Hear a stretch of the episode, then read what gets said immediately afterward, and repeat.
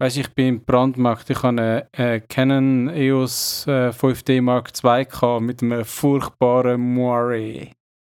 Hättest du halt einfach dein, dein gekreuzte Sakko nicht die ganze Zeit sollen anhaben Weißt du, dein Häusli-Sakko, das ist einfach nicht geil. Aber es ist doch mein Trademark. Es ist auch optisch nicht geil. Ja. ich habe auch im Real Life ein Moiré.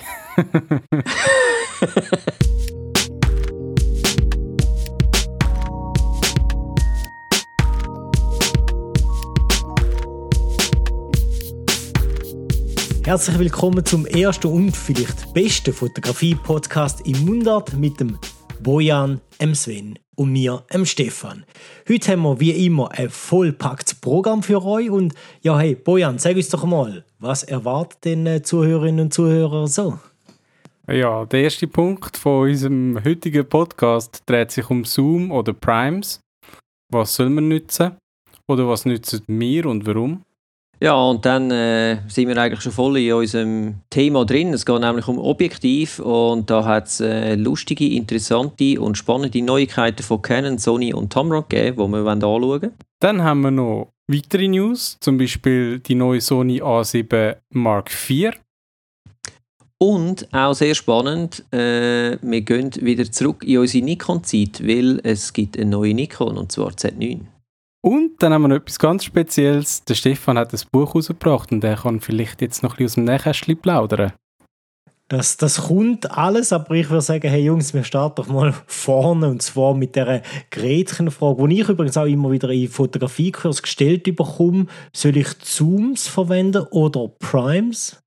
Und die Frage möchte ich euch stellen. Was soll ich verwenden? Was verwendet ihr? Naja, also ich habe eine Zeit lang nur Prime oder Fixlinsen verwendet. Ich kann eigentlich gar nicht so recht sagen, warum. Ich kann einfach will als Limit gehen vom, vom von der Optik. Also, also möglichst, mög ja, das auch, ja. Möglichst schnell, möglichst hell.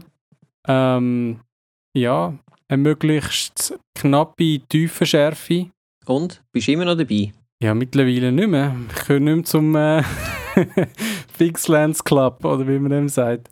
Äh, nein, mittlerweile habe ich auch umgeschwenkt auf Zoom und Autofokus sogar.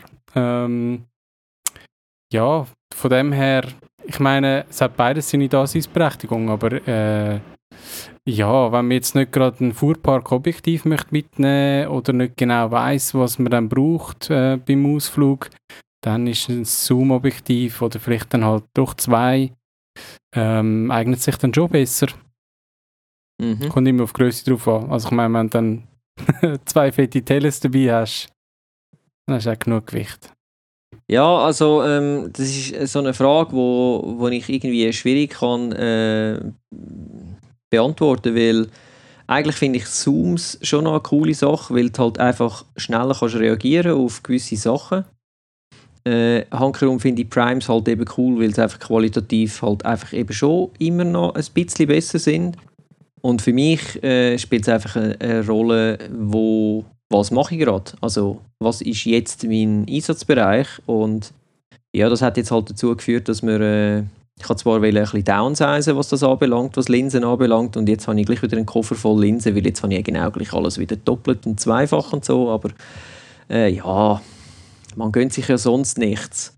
Also, ähm, wie soll ich sagen, wenn du im Studio etwas machst, dann sind Primes ganz vorne, weil dort äh, hast du ja eh alles gerade griffbereit und es spielt keine Rolle.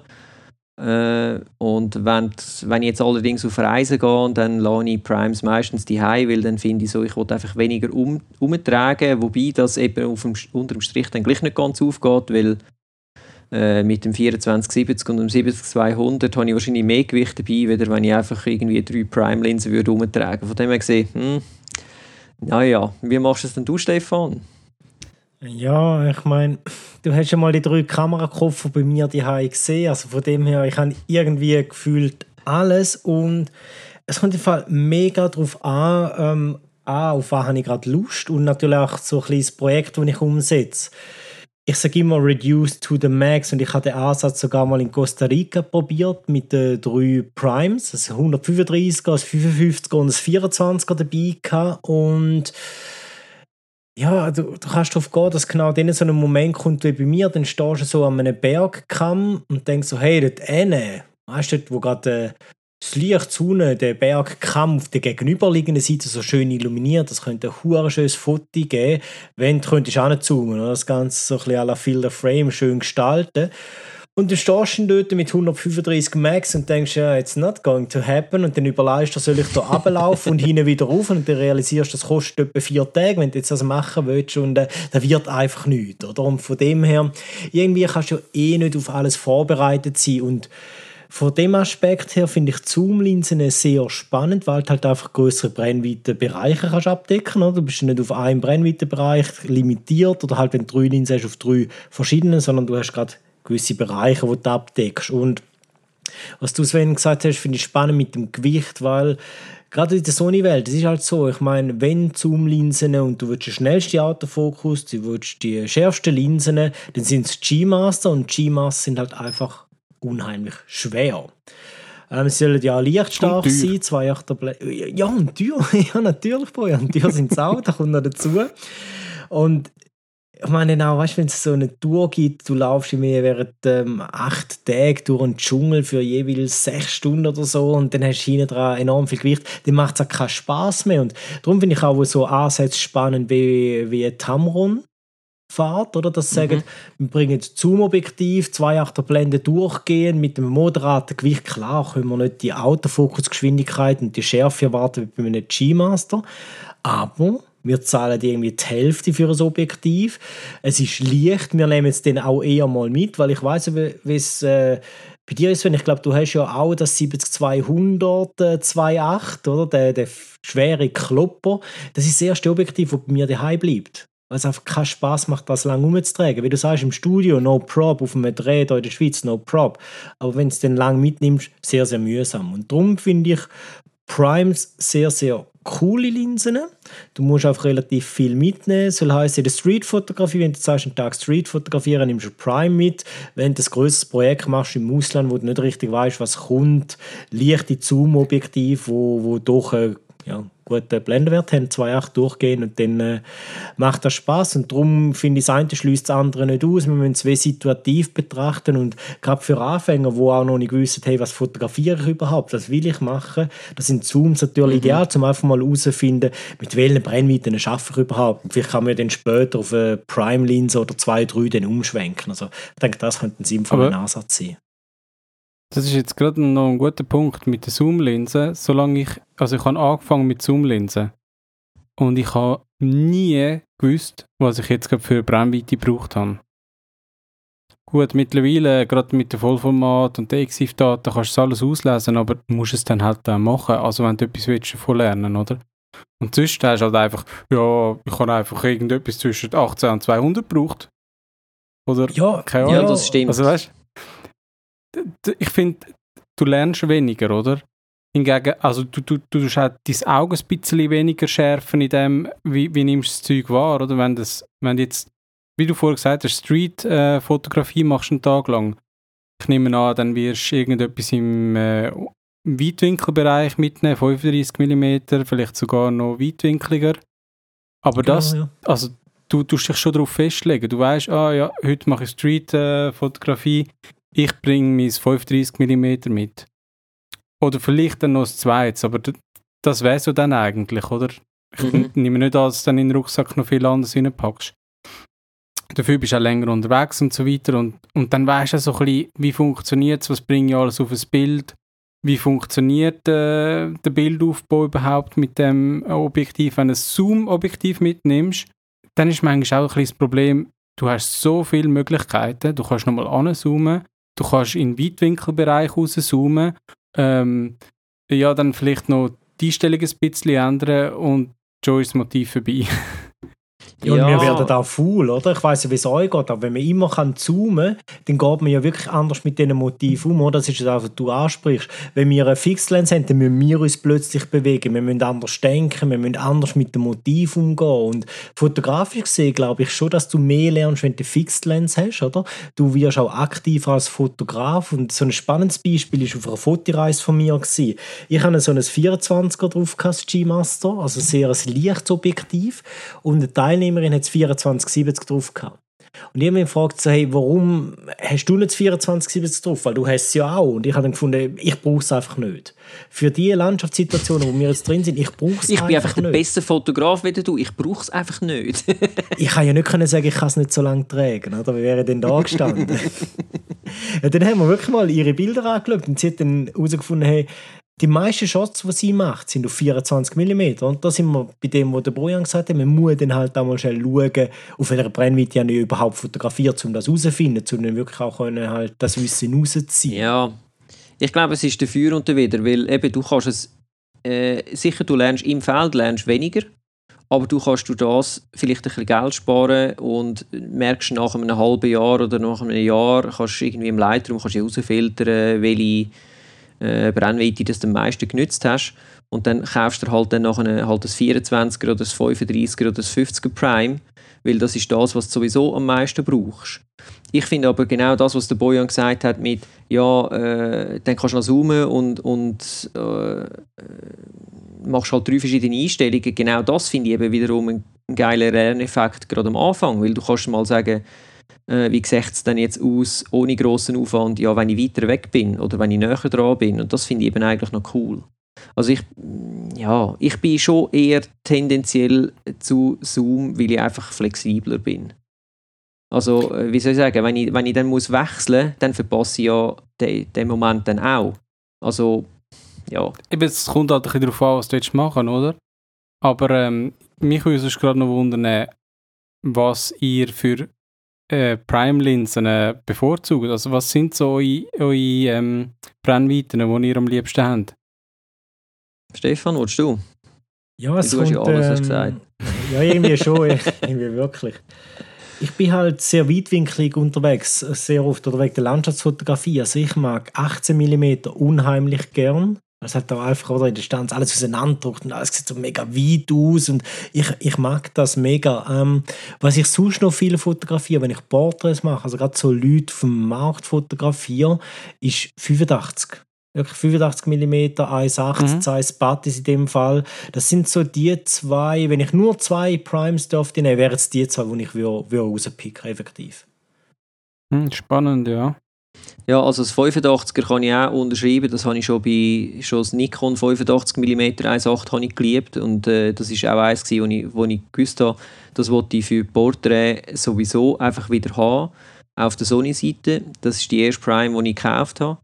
Äh, ich habe mir dann letztes Jahr, Ende letztes Jahr am Black Friday, was ja jetzt dann theoretisch auch mal wieder ist, äh, haben wir dann das 35 mm noch gekauft und ich bin leider ehrlich gesagt gar nicht gross dazu gekommen, um es zu brauchen, aber ähm, äh, ich habe es aber in der Ferien immer mit dabei gehabt.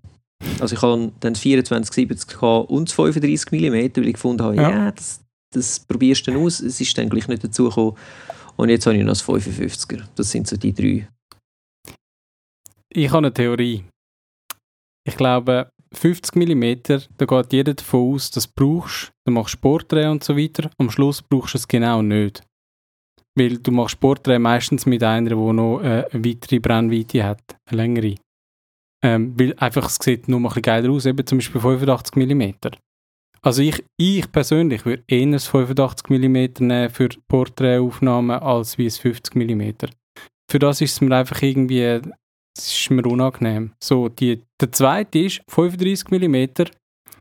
Jeder, wahrscheinlich einfach aus der fotografischen Historie heraus, hat das Gefühl, 35 mm ist geil, so ein bisschen weitwinklig und so. Und das ist auch so eine, so eine Größe, wo vielleicht liegt es einfach an, an, unserer Zeit, dass, dass wir so ähm, viel weitwinkligere Aufnahmen haben und sehen und so weiter, dass das 35 mm gar nicht so wirkt. Also ich habe ein 35 mm und ein 55 mm und ein 105 mm von der ähm, Zeiss.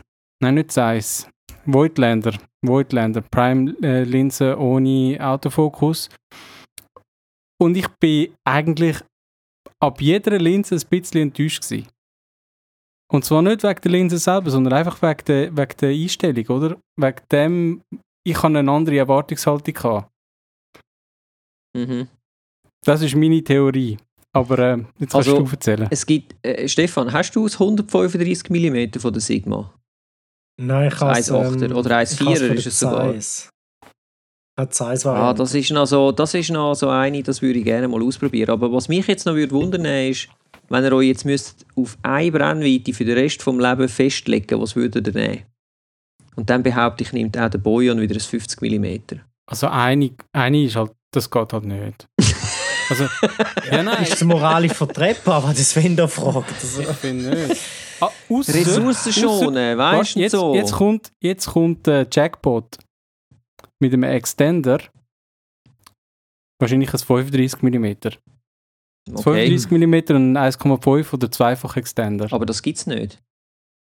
Die Kombination. Und jetzt, jetzt Wieso? machen wir es so: es ist eine Brennweite, aber es ist auch ein Fotoapparat, wo halt einfach fix die Linsen ist. Also, was ist es? Also, Fotobrand ist egal, aber welche, du kannst nichts dran schrauben und gut, so ein, ein Fischei-Filter oder irgendetwas kannst du vielleicht noch vorne dran schrauben, aber sonst nichts. okay, was ist mit 24 mm ähm, G-Master an einer 7R4, aber ich kann den Sensor ja croppen, weil ich da nichts vorne dran schraube, aber ich lebe mit weniger Megapixel, oder? Sehr geil. Ah, so cheaten dürfen wir dann wieder, hä? Ja, das dürfen wir dann. ja, okay. Ja, wenn du die Haie auf dem Kompi kroppst, dann machst du ja nichts anderes. Also, by the way, tun die kroppen oder nicht? Ja, Nein. nein. Nein, nein. Also ich sage nicht, ich habe es noch nie gemacht. Ähm, äußerst selten. Ich probiere ich probiere absichtlich in dem Moment, wo ich fotografiere, so bewusst zu fotografieren, dass ich nicht großartig croppen muss. Ich habe einfach ganz ein anderes Problem. Ich habe die Kamera immer irgendwie leicht schräg, also so ein gerader Horizont, wirklich straight, straight, trotz den Linien im Dreier, also 3 auf 3 Grid, das gibt es irgendwie bei mir nicht. I don't know. I've no Aber es hat ja why. auch noch eine eingebaute Wasserwaage. Das ist genau für dich. Dann jetzt auch gerade vorschlagen. Ja, I Die know, kannst du aber einblenden lassen. Es gibt ein Problem mit der. Ich kann nicht die und das Histogramm haben. Und dann muss ich mich entscheiden, Wasserwaage, Histogramm, Wasserwaage, Histogramm, Histogramm. Also, Bojan, Krobbe, ja, nein. Also weißt du, ich meine, es kommt. Ich mache die meisten Fotos jetzt mit dem iPhone. Ich habe ein normales iPhone ohne irgendwie Tele und so weiter. Ich croppe noch etwa die mal, weil ich einfach einen anderen Bildausschnitt als der Standardbildausschnitt. Der ist halt meistens ein bisschen langweilig. Ähm, von dem her.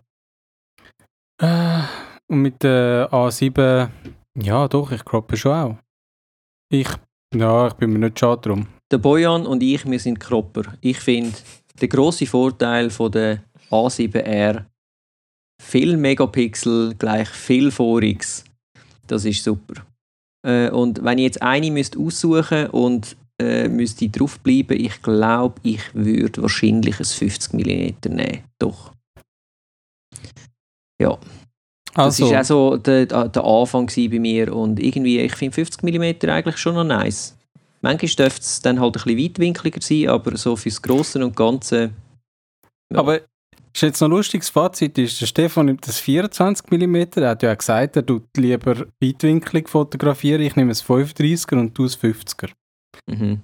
Also äh, du machst in dem Fall am liebsten Porträt.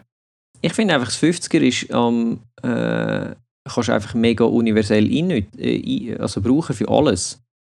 Du kannst es für Portrait brauchen, du kannst es für Street brauchen, du kannst es für Ich Landschaft habe das brauchen. 35 mm auch. Ja, aber das 35 mm, wenn du nachher willst, die Person schön ausfüllen im Bild, dann hast du einfach kein schönes Gesichtszeug mehr, finde ich schon. Ich finde, mit 35 ist es einfach schon so, mh, nicht mehr schön. Kommt halt darauf an, wie, wie gross du eine Person darstellst. Ja, eben. Also, wenn, willst, wenn ich ein, per, äh, ein, ein Porträt mache, dann ist es in der Regel, finde ich, dann ist es ja gross. Aber ja, das ist Aber du machst, du machst Porträt dann vom Gesicht, oder? Das Gesicht, das Gesicht nimmt einen grossen Teil vom Bild ein dann. Also ja, du machst oder quasi so, äh, bis zu, zu, höchstens zu irgendwie Brust. American oder so, genau, ja. Ja, eben, ich porträtiere halt gern einen, einen eben amerikanisch oder, oder sogar einen ganzen Mensch, weißt Ich zeige quasi, was macht die Person. Mhm. Eben, bei euch ist dann mehr der Kontext noch im, äh, mit dabei, oder? Und beim Bojan ist ja eh Genau. am besten die Person nur ganz klein, irgendwo äh, weit weg auf einem Berg. Hinter dem Berg am besten. Sehr schön. ja, nein, weißt du, mit einer roten Ruckajacke oder irgend so etwas, damit damit man die Person schon auch noch sieht, aber halt so adventure-mäßig. Ja, ich meine, eben, das, das ist so, wir bewegen uns jetzt so bei der Gretchenfrage, oder? Weil es ist so viel Personal Taste dahinter, oder? Der Bildlook, mhm. was gefällt dir am besten? Es gibt Fotografen, äh, ich weiß, Simon Filiger, vielleicht haben wir schon von ihm gehört. Bei ihm ist 24 ja. mm und der schießt der Porträts so, oder? Er sagt, ich muss näher an die Leute an, um emotionale Porträts zu machen. Und es ist höchst spannend. Ich denke, letztendlich geht es ja darum, mit welcher Brennweite fühlst du dich einfach wohl. Das genau. unterschätzt man, glaube ich, oder? Und von dem her, ja, es gibt ja wenig das richtige Objektiv. Es gibt das richtige Objektiv für eine gewisse Situation, für eine gewisse Person in Kombination mit der äh, jeweiligen Kamera, die du selber hast als Fotograf. Von dem her finde ich die Frage immer, immer sehr, sehr schwierig, auch wenn sie gestellt wird an Messen, oder? Welches Objektiv nützt du oder noch schlimmer, welches Objektiv soll ich kaufen? Wenn das die Frage kommt, I don't know, welches Objektiv du kaufen sollst. Was machst du denn überhaupt damit? Oder? Das ist ja, ja. Ja, sehr, sehr spannend. Ja. Ja, und. Ähm, Apropos Objektiv kaufen. Mhm. Es sind gerade neue Sachen vorgestellt worden, neue Objektive. So ist es. So ist es. Jetzt hast du mir, jetzt hast du mir die Überleitung äh, Hast du auch eine Ich kann jetzt sagen, ich will eine machen. Nein, ist easy. äh, ja, das erste lustige Objektiv hast du eigentlich gefunden. Und zwar ein Canon-Objektiv mit Doppel-Fischei. Ja, ich bin da drüber gestolpert ähm, und es hat mich eigentlich an die, äh, das Objektiv erinnert, das ich schon mal erzählt habe, ich glaube, letztes oder vorletztes Mal, ähm, wo Panasonic mal so einen Camcorder hat mit so Doppellinsen für ähm, ähm, 3D. Also es, es kommt aus der Zeit, wo 3D groß war, oder? Das 3D, was es jetzt nicht mehr gibt. Wo alle noch genau. Fernseher die haben, was könnte, aber es macht niemand mehr. Ähm, und, äh, das hat ja, noch nie irgendjemand gemacht. und jetzt hat Canon äh, eine Linse vorgestellt, also eigentlich eine Doppellinse, wo aber nur an der ähm, an welcher Kamera ist das? R5, glaube ich. R5, genau. An der R5 kann genutzt werden, weil dort äh, ist die Firmware drauf, dass es kann umrechnen kann. Ähm, ja, sieht ein bisschen kurios aus. Ähm, keine Ahnung, wie gut das am Schluss funktioniert. Also, ich glaube, sie brauchen jetzt einfach das neue Passwort äh, ähm, VR. Inwiefern das wirklich VR-fähig ist, wage ich zu bezweifeln. Ja, gut, ich glaube, äh, also man muss mal dazu sagen, stellt euch irgendein Objektiv vor, wo dann zwei Linsen vorne dran hat, damit man das sich so ein bisschen vorstellen kann. Und die haben dann halt, sieht ein bisschen aus wie so zwei grosse Glubschaugen die dich dann anschauen. Und ich könnte mir schon noch vorstellen, dass das für äh, gewisse Industrien, sage ich jetzt mal, ein guter äh, Anwendungsbereich ist, für irgendwelche VR-Content zu machen.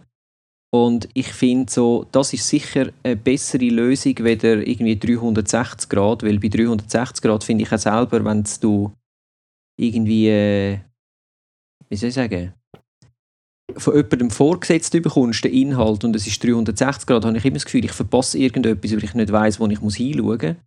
Oder ich schaue dann einfach nicht um, weil, weil mich das interessiert, wo ich, wo ich quasi als Standardeinstellung zu sehen kriege. Und da hast du dann eigentlich dein normale Blickfeld, sage ich jetzt mal, wie in echt halt auch. Und das bleibt aber dann dort. Also du kannst ja nicht irgendwie ähm, ich meine, wenn er nicht gegen oben filmt, wirst du auch unten nichts sehen. Von dem her gesehen ist es wie so ein Hybrid für mich zwischen 360 Grad Video und. Äh, es ist einfach 180 Grad. Genau, es ist 180 Grad und ich finde so, die Überlegung finde ich grundsätzlich gar nicht mal so schlecht, aber ich finde auch so, ich weiß nicht inwiefern, ich meine, wie viele Leute kennen da, wo irgend so ein Ocular irgendetwas die haben und sich so Zeugs reinziehen.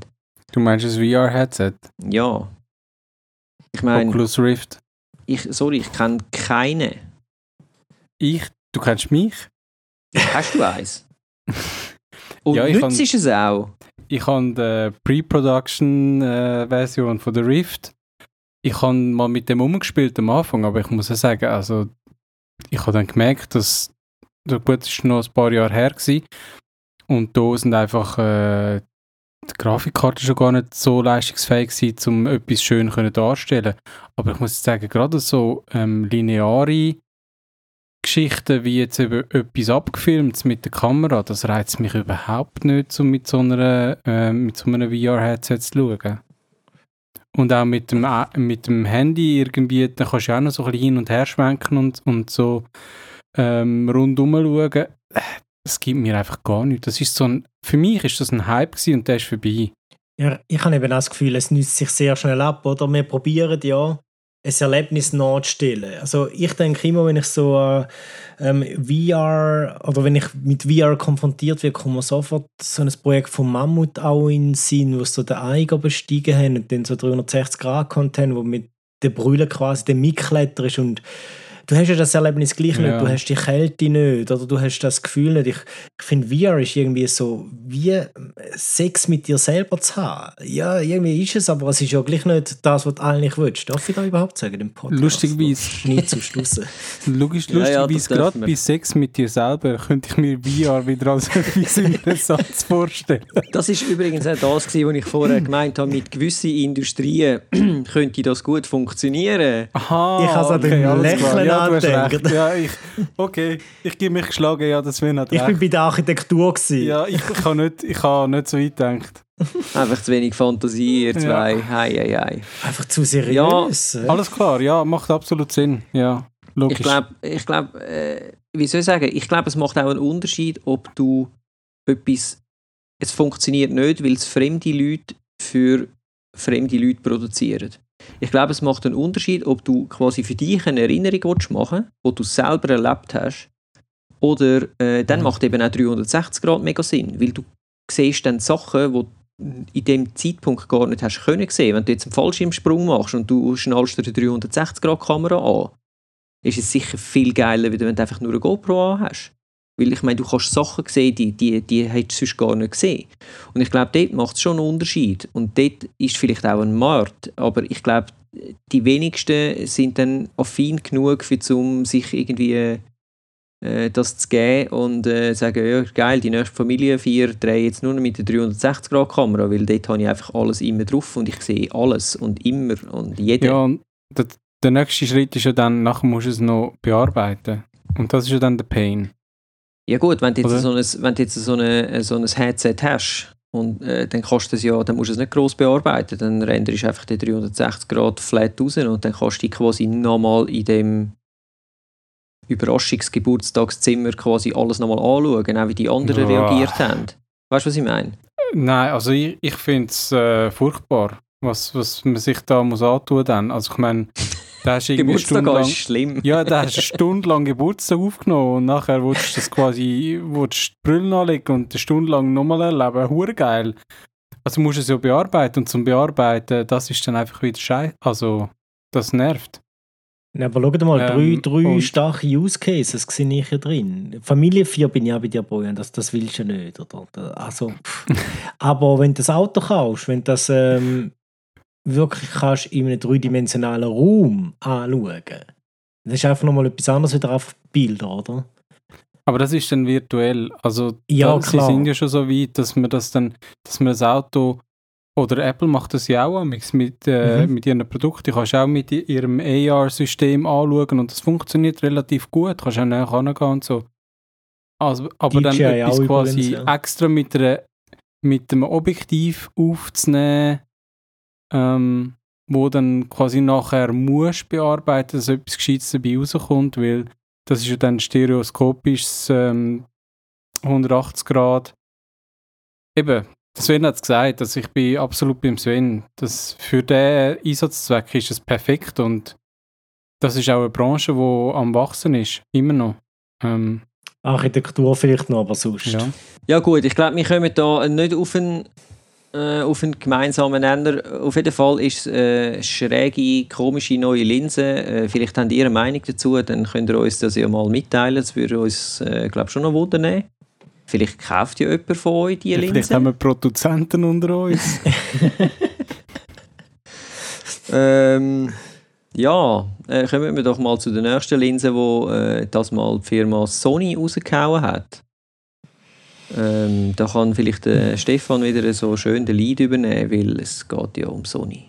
wie soll ich sagen, haben will. Ähm, ja, sie bringen jetzt halt genau das, was ich mir am meisten gewünscht habe. Nebst einem Nachfolger für die 2470er G-Master-Linse, ein Nachfolger von der 70200, weil 70200, das G-Master-Teil von, von der Autofokusgeschwindigkeit her, von der Qualität, das hat speziell beim Filmen, ich liebe es. Ich liebe das Objektiv. Nur das Problem ist, das Ding ist so schwer es ist kein Reiseobjektiv und ich bin halt gleich noch gerne unterwegs und so und ja, darum ähm, kommt das eh nie mit. Ich finde es extrem spannend, der neue Weg, wo wir gehen, oder? Irgendwie fühlt sich die Linse auch bekannt an.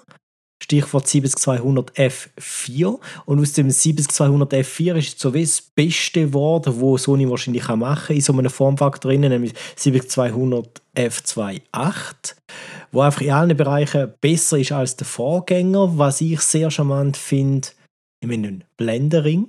Ich meine, Retro-Flair, aber seit das Sony angefangen hat mit dem 24er G-Master, ich liebe die Blendering. Es ist wirklich der Hammer, gerade auch beim Filmen.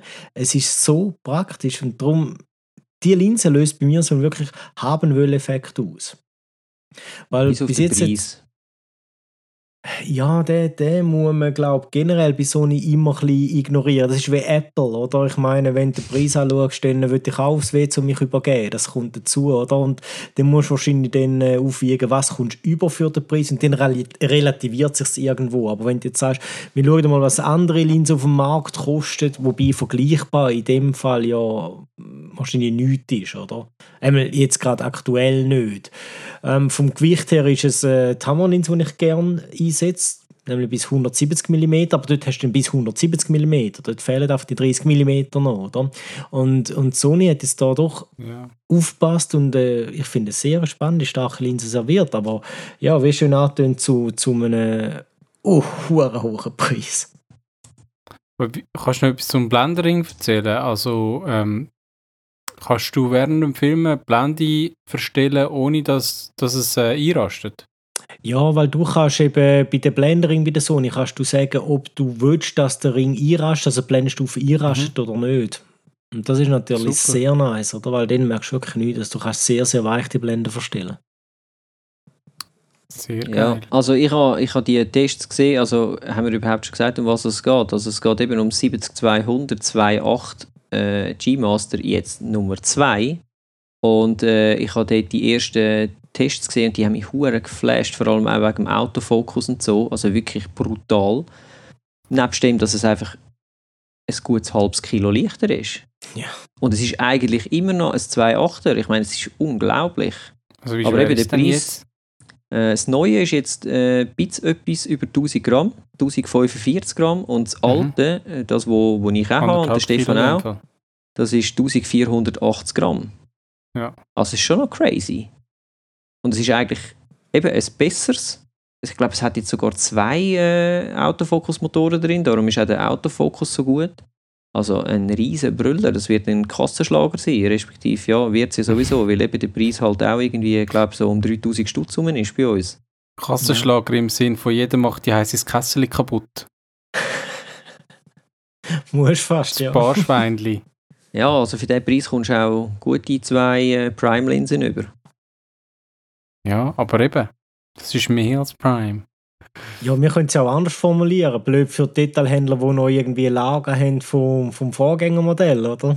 7200 erste Generation. Pff, die dürfen jetzt recht droppen im Preis, nehme ich jetzt ja. mal an. Ja, ja, das ist schon so. Wobei ich denke, viele müssen es gar nicht runtergehen, oder? Das Neue wird sowieso viel teurer sein als das Alte. Ich weiß halt nicht, was es aktuell kostet, weil ich habe mich schon sehr, sehr lang, oder? Das ist eines von den G-Mass, mhm. die ich ganz am Anfang gekauft habe. Aber was ist es dort? 2,7 oder so? Also, es war auch nicht günstig. Mhm. Und das. Neue, was kostet es? Ja, eben 3000 irgendetwas. Ja, ja. Wenn nicht sogar mehr, ja. Gut, ich meine, wenn es runtergeht auf 2,2 oder so, wird das immer noch gekauft. Also, ich schaue mal schnell. Das alte äh, ist jetzt 2300 Stutz. Ja. Und das Neue ist. Das kann nicht sein.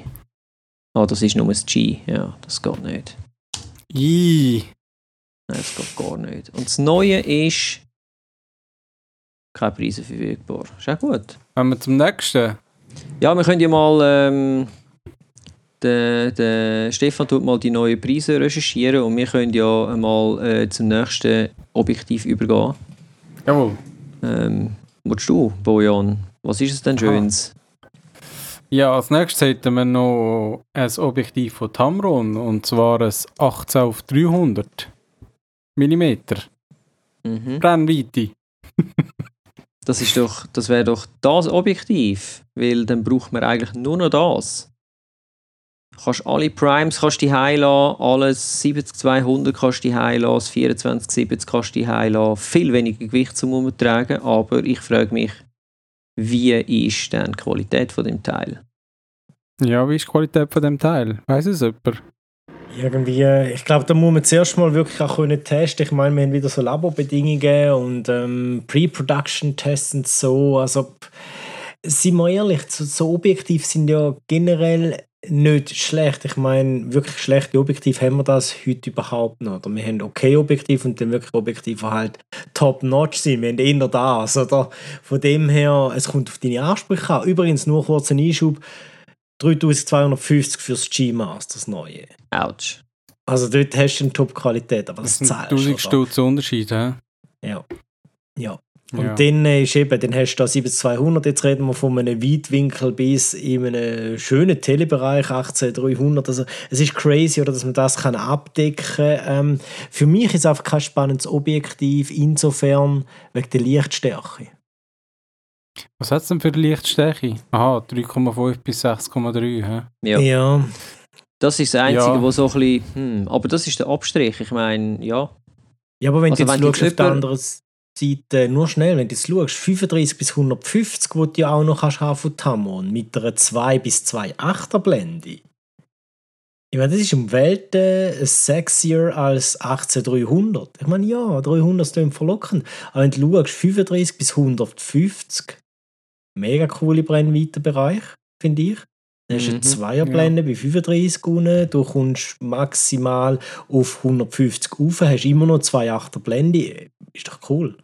Und dann finde ich ja, 18300 wird eben, man weiß, dass es noch das andere Objektiv gibt von Tamron, finde ich das auf einmal nicht mehr so spannend irgendwie.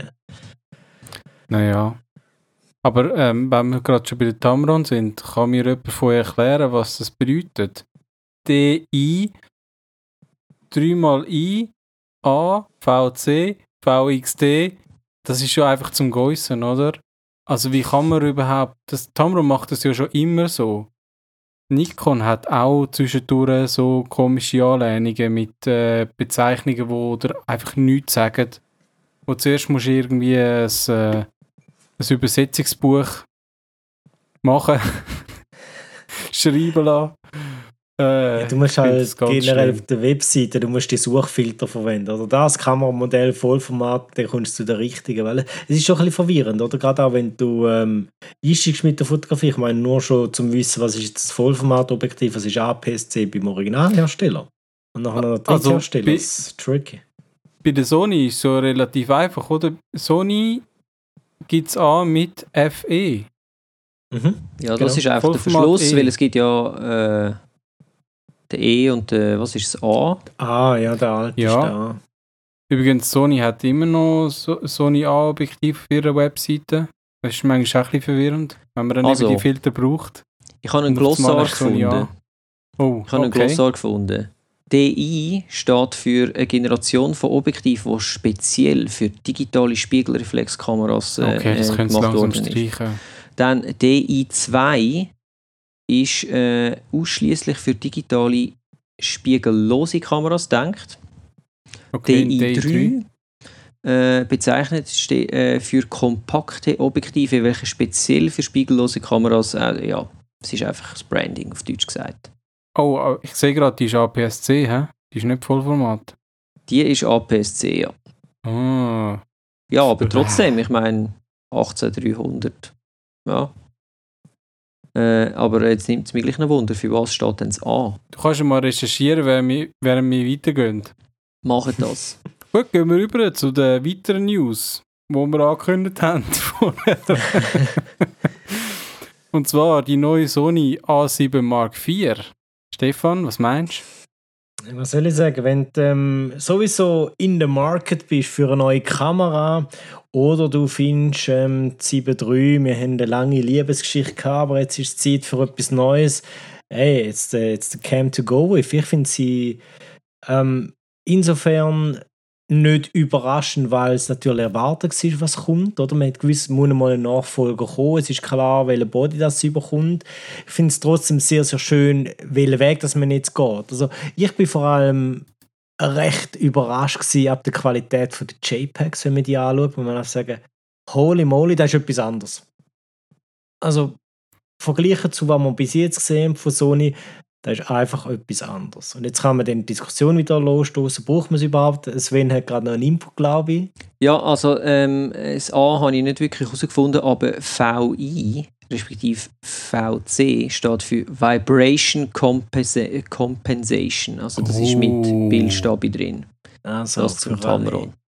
Ich hoffe, jetzt wir den Durchblick bei Tamron-Objektiv, wo ihr übrigens auch könnt, an die neue 7.4 anmechen von der Sony, also wenn es Vollformat ist, natürlich. Von dem her, ich finde es eine spannende Kamera. Die, die Bildlooks, die sie hat, oder die brauche ich nicht. Und äh, mich stört auch der blöde Crop, wo sie hat, wenn man, wenn man Filme tut auf 4K. Müsste nicht sein, ähm, uncool.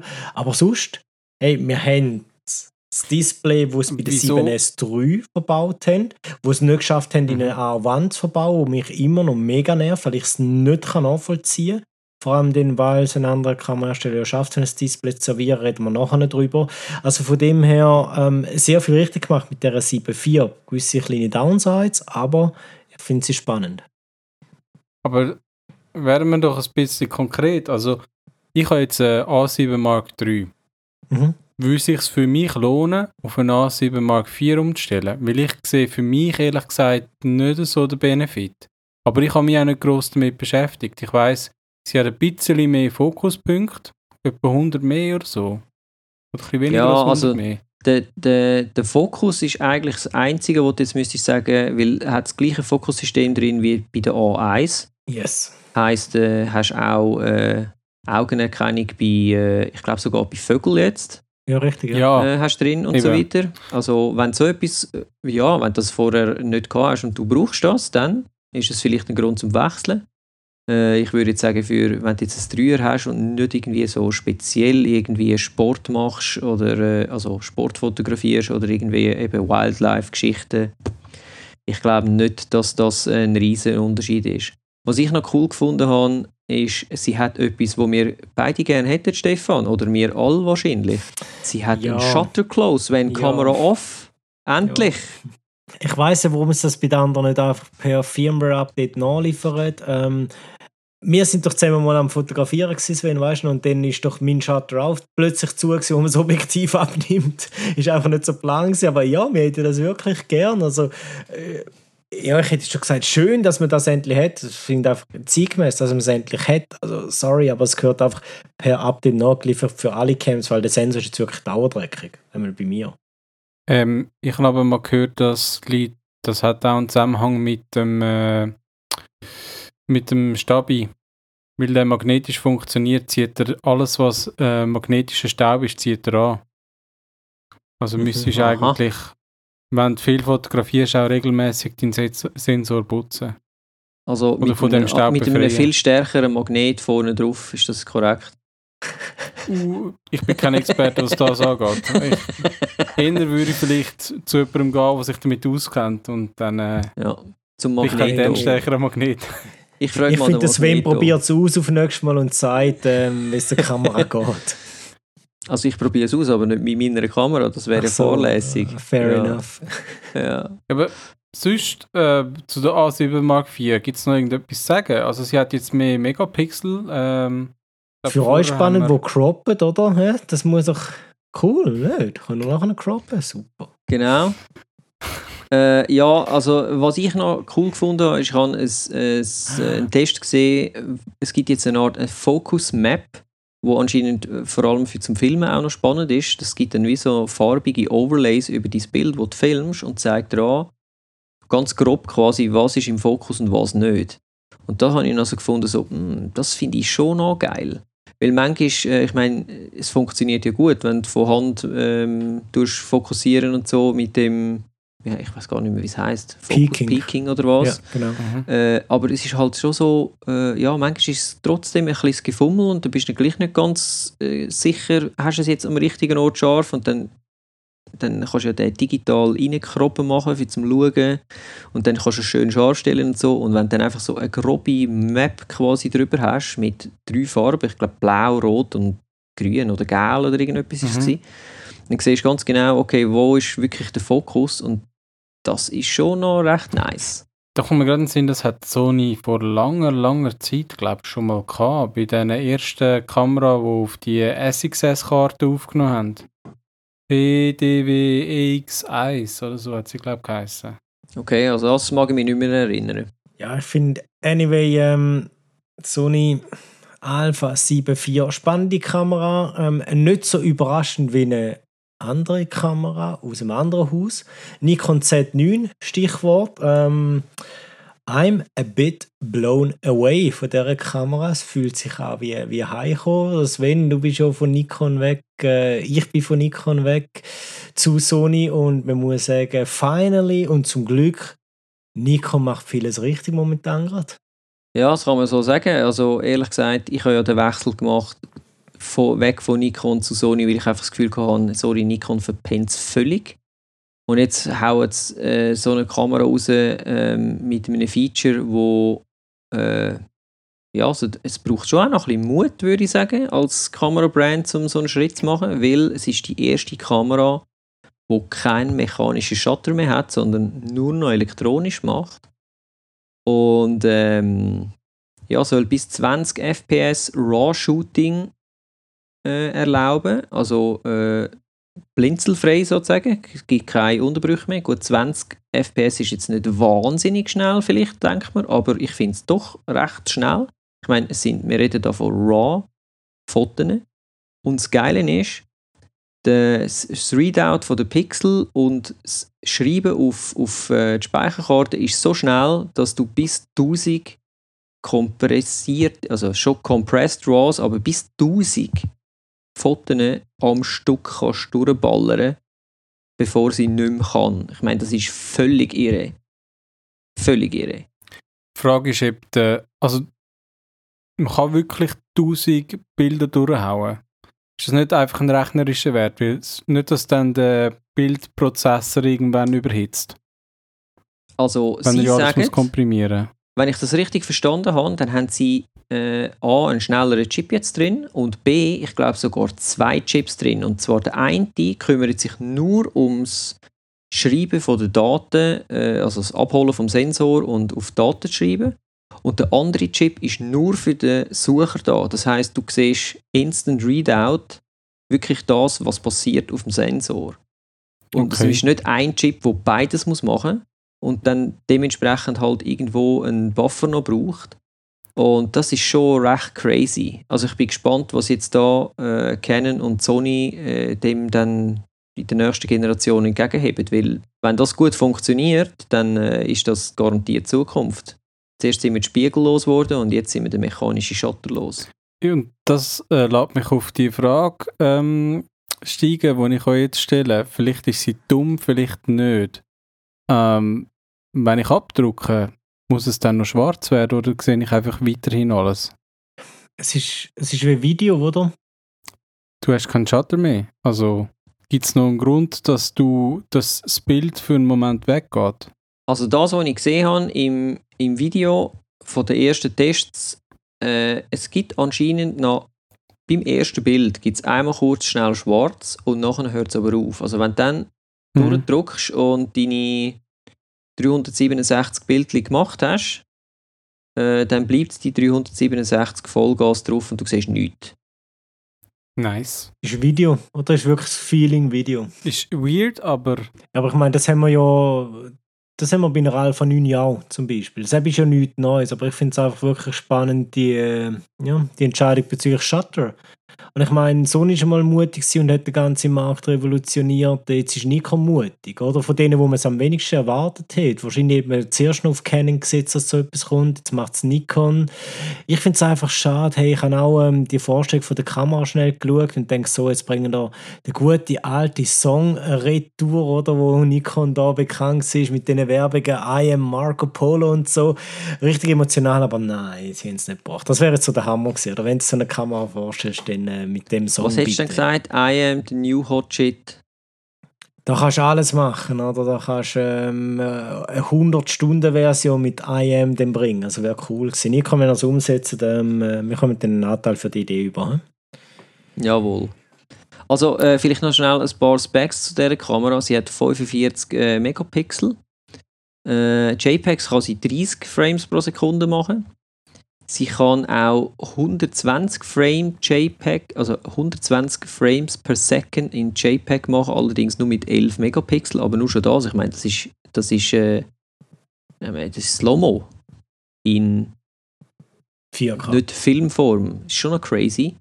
Äh, sie kann 8K capture, 30p, 4K, ähm, also es ist äh, dann ein, ein 4K vom 8K äh, abgerechnet. Sie macht schon ProRes 422 HQ. Auch crazy. Und sie hat äh, 10-Bit N-Log, also Nikon-Log äh, Farbraum. Das ist schon auch noch, ja, ist eine geile Kamera. Allerdings der Preis ist wiederum überhaupt nicht geil. Habt ihr den schon gesehen? 7,5 oder was wenn's?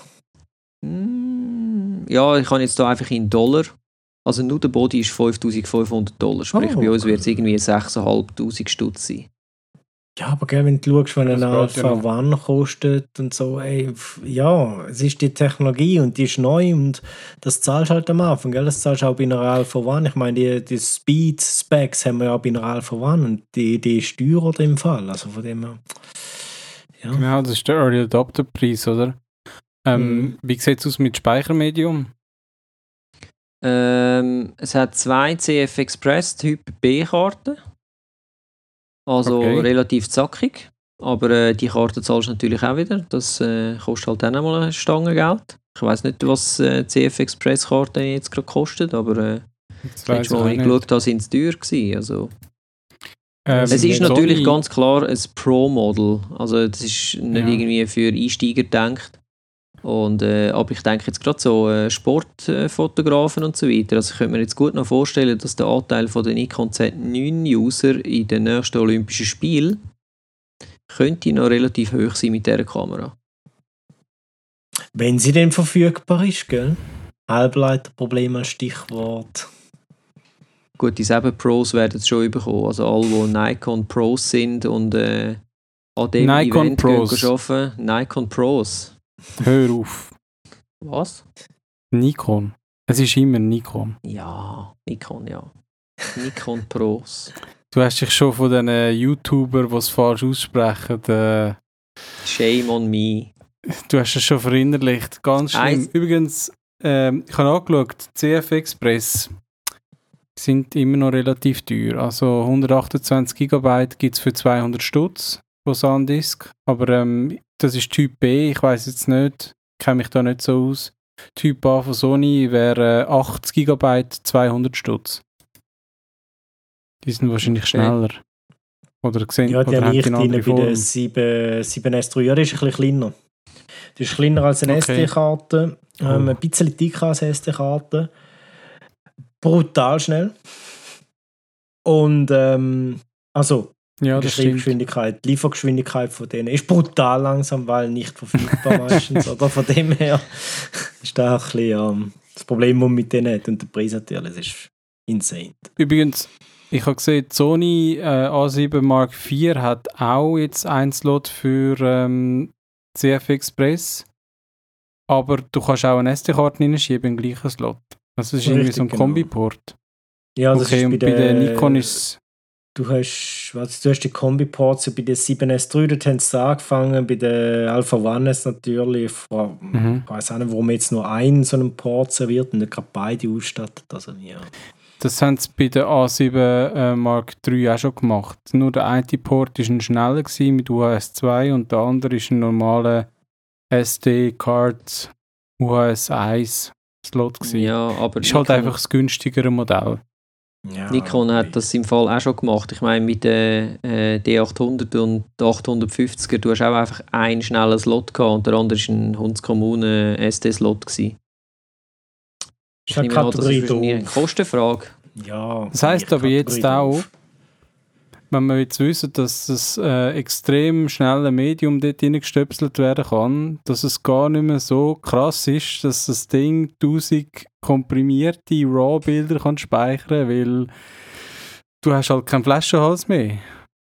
Also der Flaschenhals ist wahrscheinlich wirklich am Schluss der, der Bildprozessor, der sonst überhitzt, oder? Mhm.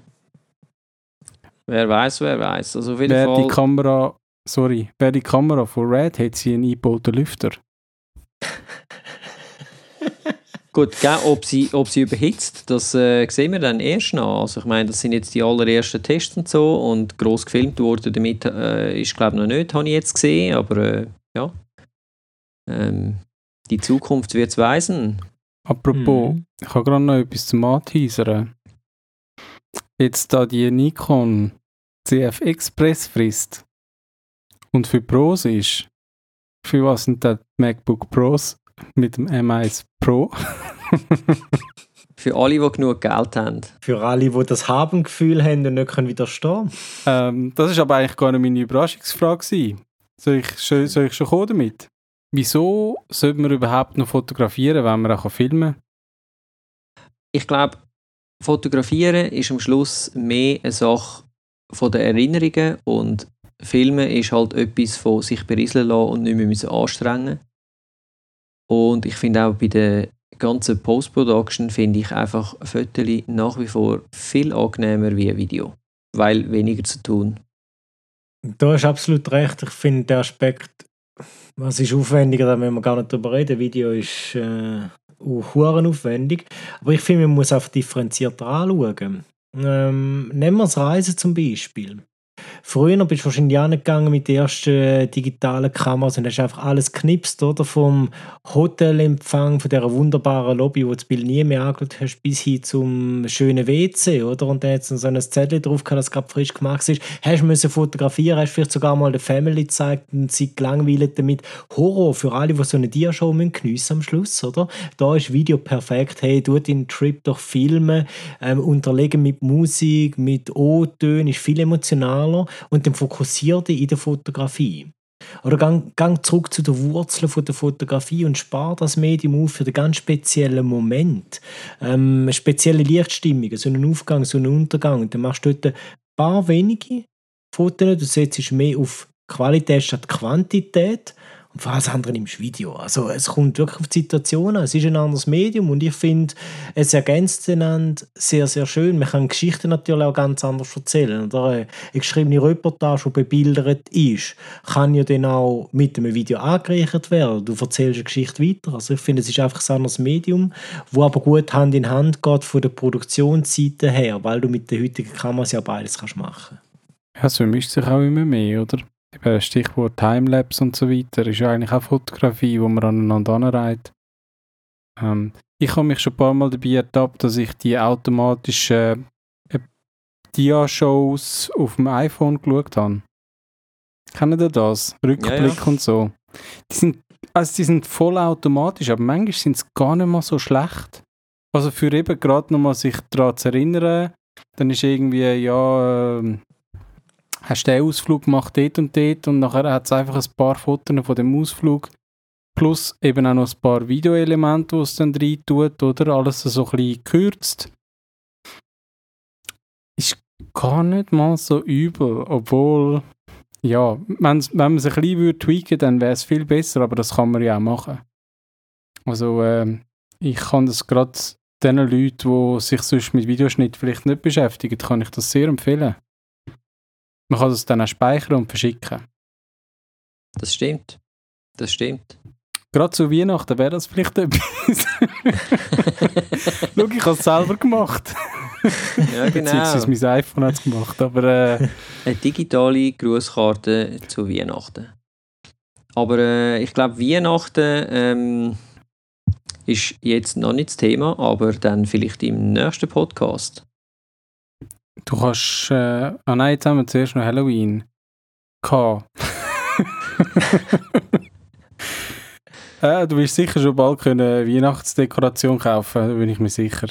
Das kannst du sicher jetzt schon. Und die nächste Ostern kommt dann auch schon bestimmt. Ja, Jungs, ich glaube, ähm, über das Buch rede ich dann nächstes Mal oder sage nächstes Mal etwas dazu, weil wir tun es, glaube ich, schon wieder massig übertrieben mit dem Podcast, was Zeit anbelangt. Einen Hinweis möchte ich aber an dieser Stelle noch schnell machen und ich glaube, wir haben es noch nie gemacht, korrigiere mich, wenn ich falsch bin. Und zwar, wichtig zum Wissen ist ja für alle, die den Podcast hören, die neue Folge kommt immer am ersten Sonntag im Monat. Und in dem Sinn, ich bin jetzt einfach mal so frech, ich sage jetzt mal allen, danke sind ihr dabei gewesen, schön sind ihr dabei gewesen. Ich hoffe, die Folge hat euch Spaß gemacht, so wie sie uns Spaß gemacht hat. Also ich kann nur von mir reden, mir hat sie riesig Spaß gemacht. Wenn es euch auch so geht, zeigt uns doch das mit dem äh, Rating bei iTunes. Das hilft unserem Podcast, das hilft uns, weitere spannende Menschen wie dich da draussen zu erreichen. Wenn du Fragen oder Anregungen hast, schick uns doch ein E-Mail, podcast.fotografie stammtisch.ch.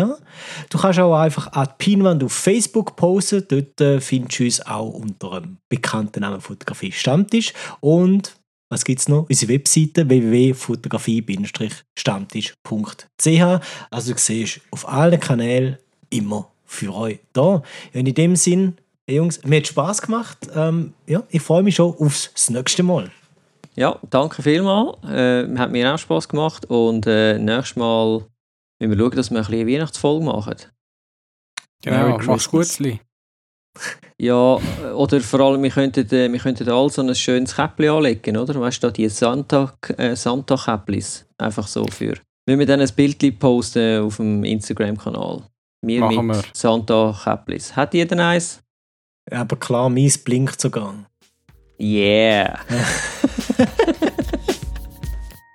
In dem Sinn wünsche ich eine gute Zeit. Bis bald. Bis dann. Tschüss zusammen.